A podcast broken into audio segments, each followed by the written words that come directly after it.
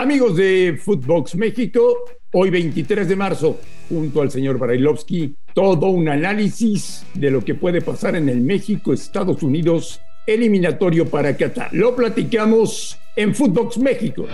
Footbox México, un podcast exclusivo de Footbox. Amigos de Footbox México, qué gusto saludarles. Miércoles 23 de marzo, un día antes de un partido clave para la selección mexicana de fútbol. Ha sido sorprendente la reacción de la gente porque prácticamente los boletos están agotados, a pesar de los precios, a pesar de todo. La gente irá a Azteca para ver el México-Estados Unidos eliminatorio para Qatar. Señor Brailovsky, ¿cómo le va? ¿Cómo, Marín? ¿Todo bien? ¿Seguís optimista? ¿Estás bien? ¿Te despertaste bien pensando en que México le va a ganar a Estados Unidos? Te voy a hacer una pregunta. Ah, no me contestás. Y quiero que la pienses la respuesta con calma. Si mañana gana Estados Unidos, ¿está en riesgo Martino? Yo, yo me quiero imaginar que no. Me, me quiero imaginar que no, nada más que porque todavía faltarían dos partidos y al faltar esos dos partidos, México eh, puede calificar eh, directamente. Ahora, es muy, muy, muy duro o, muy dura, digamos, más que nada la, la pregunta tuya, Andrés, porque yo, yo, sigo, yo sigo pensando en todo lo que viene. Hoy, hoy Estados Unidos tiene 21 puntos, al igual que México, solamente hay dos goles de diferencia. Y hablamos que Estados Unidos está bárbaro porque Estados Unidos le ganó los últimos tres partidos, sean de Morotanga o eh, un y uno de, de eliminatorias. Eh, y Estados Unidos le lleva solamente dos puntos. Y Estados Unidos tiene un calendario mucho más difícil que México, porque visita en este caso a México, eh, porque tiene que jugar contra Panamá, que va a pelear la calificación, y después tiene que viajar a Costa Rica. Entonces, me parece, me parece que estamos exagerando demasiado, como que es la final del mundo, no lo es, como que sí entiendo que hay que ganar, como de lugar hay que ganar este partido, porque la Azteca tiene que pesar, porque a los que alguna vez estuvieron por ahí viniendo de afuera saben de que eh, la altura pesa, el smog pesa y, y, el público puede llegar a jugar a favor. Entonces, no, insisto, a la pregunta eh, yo, yo te diría que no, que no, no debería, no debería jugarse la chamba en este partido. Pero ¿a qué técnico le permiten cuatro derrotas consecutivas con Estados Unidos? Claro, claro, está bien, está bien, vas hacia eso y, y está bien, y el pensamiento no es alejado posiblemente de una realidad. Yo, primero, al ser positivo, esperaría que esto no suceda, que gane México, que todo se tranquilice y que tenga la calificación en las manos, porque después tiene un partido contra Honduras que los últimos cinco partidos los perdió, tiene que jugar contra El Salvador que está eliminado, y entonces se pensaría de otra manera más positiva. Eh, claro, claro que sería muy duro perder otra vez contra Estados Unidos, sobre todo en el Estadio Azteca, y que sea el cuarto partido consecutivo. Sí, en una de esas algún loco se le cruza por la cabeza esto que bien decís. Ruso, ¿es la selección mexicana con más bajo nivel que has visto en mucho tiempo? Eh, mira, es una selección mexicana que en el último año no ha jugado bien al fútbol, no tengo ninguna duda. Pero si empezamos a repasar eh, en anteriores eh, eliminatorias, también han tenido momentos bajos y momentos altos. El tema es que este está muy prolongado y se trajo un técnico de reconocida capacidad que en el último año no encontró la vuelta para ver cómo lo saca adelante, este, gana puntos y por el otro lado juega Que todos pensábamos que para marzo, finales de marzo del 2022, con Martino, sí. el equipo estaría muchísimo mejor. Ay, bueno, eh, si la realidad es que muchos pensaban o pensábamos que para finales de marzo esto sería distinto, bueno, faltan tres partidos, ¿estamos de acuerdo? Y están dentro de marzo esos tres partidos, porque el último es el miércoles 30.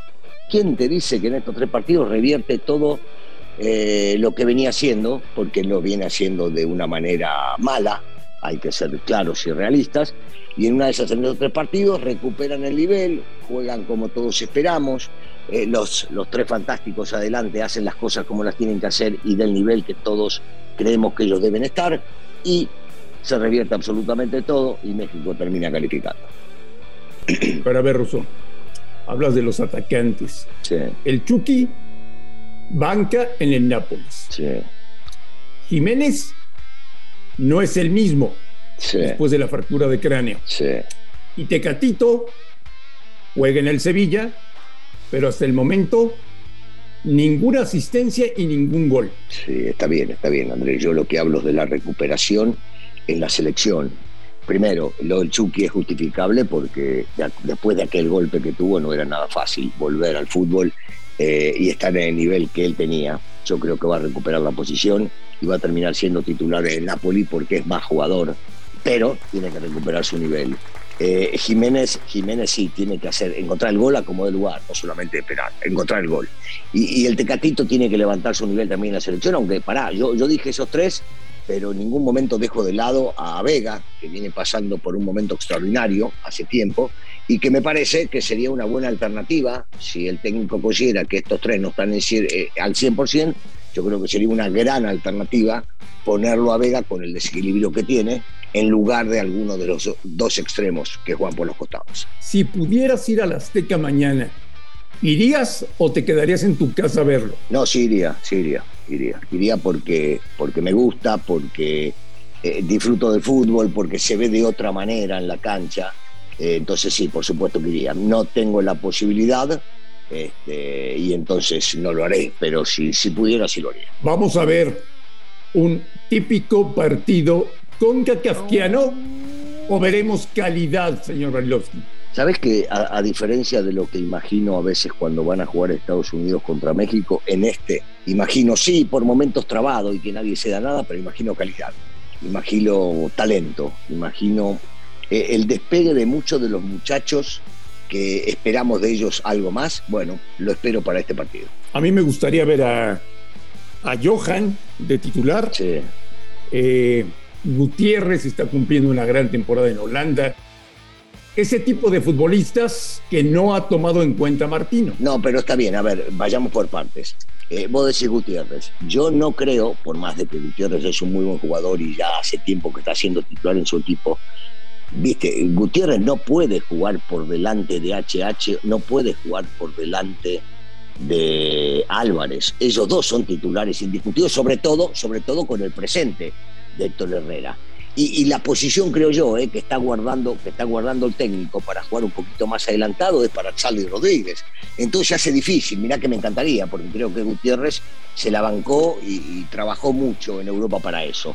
Eh, lo de Arteaga sí, lo de Johan también, me parece que, se lo han ganado y que eh, tendrán que pelear la posición. Habrá que ver si lo quiere poner a Johan de central o de lateral, porque si es de lateral va a pelear con Arteaga y habrá que ver qué busca el técnico. Y si es de central, por supuesto que estoy de acuerdo contigo, que tiene hoy, hoy, debería tener ventajas con los centrales, pero el tema de la experiencia los centrales le terminan ganando. Y hablo de los, de los Moreno, de los Araujo, eh, me parece que en ese sentido están por arriba de él y posiblemente el técnico busque en este partido más experiencia posiblemente que otra cosa. Ruso, ¿Estados Unidos juega bien? Bueno, eh, ¿qué quiere decir juega bien? Estados Unidos juega a lo que ellos creen que tienen que jugar. En una época Estados Unidos te ganaba con el contragolpe, recuerdo a Donovan, este, en su momento si hablo de la época de Rafita Márquez, de Campitos, eh, te ganaba contragolpeando. Hoy los partidos que te ha ganado los últimos te los ha ganado por arriba, de cabeza, corner, tiros libres. Yo, creo que si para ellos eso es jugar bien, está bien, cada uno busca su oficio y la forma de ganar, que no es criticable porque al fin y al cabo te ganaron tres partidos seguidos. Eh, me parece que el fútbol que ellos manejan no lo podría manejar la selección mexicana porque no sería aceptado ni por el futbolista mexicano, ni por los hinchas mexicanos, ni por los directivos mexicanos. Pero saben a lo que juegan, que eso es lo importante. Si juega bien o mal para algunos o para otros, es lo de menos saben lo que tienen que hacer en la cancha. Y México, para ganar este partido, debe neutralizar esas dos cosas que para mí son fundamentales. Una, el contragolpe rápido, porque Estados Unidos se siente cómodo cuando te cede la pelota. Dos, no descuidarse en ningún centro, en ningún tiro libre, en ningún eh, centro aéreo, porque ahí es donde terminan volteando. ¿Qué te ha dejado la eliminatoria de la CONCACAF? Hemos avanzado, hemos retrocedido, nos hemos estancado, son muchos boletos para CONCACAF tres y medio. ¿Qué te ha dejado? No, no, no me parece que sean muchos, no me parece que sean muchos porque sería injusto, por ejemplo, para una Panamá que en los últimos 10 años ha crecido y ha crecido mucho y sería injusto no permitirle poder llegar a estar y pelear. Sería injusto para Canadá, que hoy, claro, está primero este, y que creo que es el que mejor ha mostrado fútbol en esta eliminatoria. Eh, me ha mostrado que se ha emparejado eh, y que los equipos que antes denominábamos chicos, eh, hablo de Canadá, hablo de, en este caso, de Panamá, han crecido y han crecido mucho, y han crecido mucho. Eh, yo no siento que México o Estados Unidos hayan bajado. Yo creo que los demás crecieron. Y posiblemente México no ha crecido en la dimensión que han crecido estos equipos. Se ve difícil que un equipo de CONCACAF trascienda de manera importante en la Copa del Mundo de Qatar. Eh, con lo que hemos visto hasta ahora, depende de lo que me vayas a decir trasciende. Si vos me decís que es pasar la primera ronda, por ejemplo, por ejemplo, yo te digo que viendo el fútbol que hace Canadá, depende del grupo que le toque, te diría sí, puede llegar a hacerlo. México, Estados Unidos, yo, yo creo que sí puede llegar a hacerlo. Cuando vos me hablas de trascender, es llegar a semifinales o arriba, sí, la veo complicada. Oye, Russo, dejando de lado el partido de mañana, es un genio Javier Aguirre, ¿eh? sale de Monterrey es nuevo técnico del Mallorca y vaya al lugar en el que va a vivir. ¿eh? bueno, sí, sí, porque la isla, la isla es espectacular, por supuesto. Eh, otra vez, una encomienda sumamente complicada, ¿eh? viste los partidos que tiene por delante el equipo nuevo de Javier, que creo que va a ser presentado el día de mañana, está bastante dura y complicada, pero recuerdo lo que hizo Javier en el último equipo que tomó, que peleaba, mejor dicho, que ya estaba descendido y cuando lo agarró Javier, estuvo a, el Leganés. estuvo a punto de salvarlo y no lo salvó por, por un gol, ¿eh? Por un gol lo salvó. Pero bueno, le tengo, le tengo mucha, mucha fe a Javier. Javier es un técnico que sí es cierto, eh, le tocó fracasar en el Monterrey. Para mí sigue siendo el mejor técnico eh, mexicano de la historia. Lo sigue siendo. Para mí también. Para mí también. ¿Te sorprende, Ruso, que la gente se haya volcado a comprar boletos para el partido de mañana, cuando vienes de puente, cuando es un mes en el que se pagan las reinscripciones en los colegios de los niños, cuando viene Semana Santa, cuando la gente está enojada con la selección, ¿te sorprende que estén agotados los boletos? Sí, sí, sí, totalmente porque estamos viviendo en una crisis muy especial. Yo entiendo que la gente quiere a la cancha, a mí me parece en lo personal que se regalaron seguramente muchos boletos eh, y que de esa manera, por un tema de que se le debía a los patrocinadores, también se les entregó porque mucho tiempo no jugó la selección. Pero bueno, espero que si va gente que realmente pagó el boleto a la cancha, puedan llegar a disfrutar de, de su selección y a la vez salir eh, con saldo blanco en todo sentido. Eh, no hablo solamente de lo que puede pasar en las tribunas con respecto a agresiones, golpes, que queremos erradicar todo eso. Estoy hablando con respecto al grito, eh, a ese grito que tanto le molesta a la FIFA y que ha metido a México en serios problemas. Bueno, pues hoy hablan Berhalter y Martino y estaremos muy pendientes de sus palabras. El partido ya es mañana mañana jueves a las 8 de la noche. Señor Bailovsky, que tenga un extraordinario día y platicados el día de mañana. Igualmente, Andrés, un saludo para toda la gente que nos soporta día a día. Abrazo. A nombre de Daniel Brailovsky y de André Marín, esto fue Footbox México del miércoles 23 de marzo. Gracias por escucharnos, un fuerte abrazo y estamos en contacto día de mañana. Esto fue Footbox México, solo por Footbox.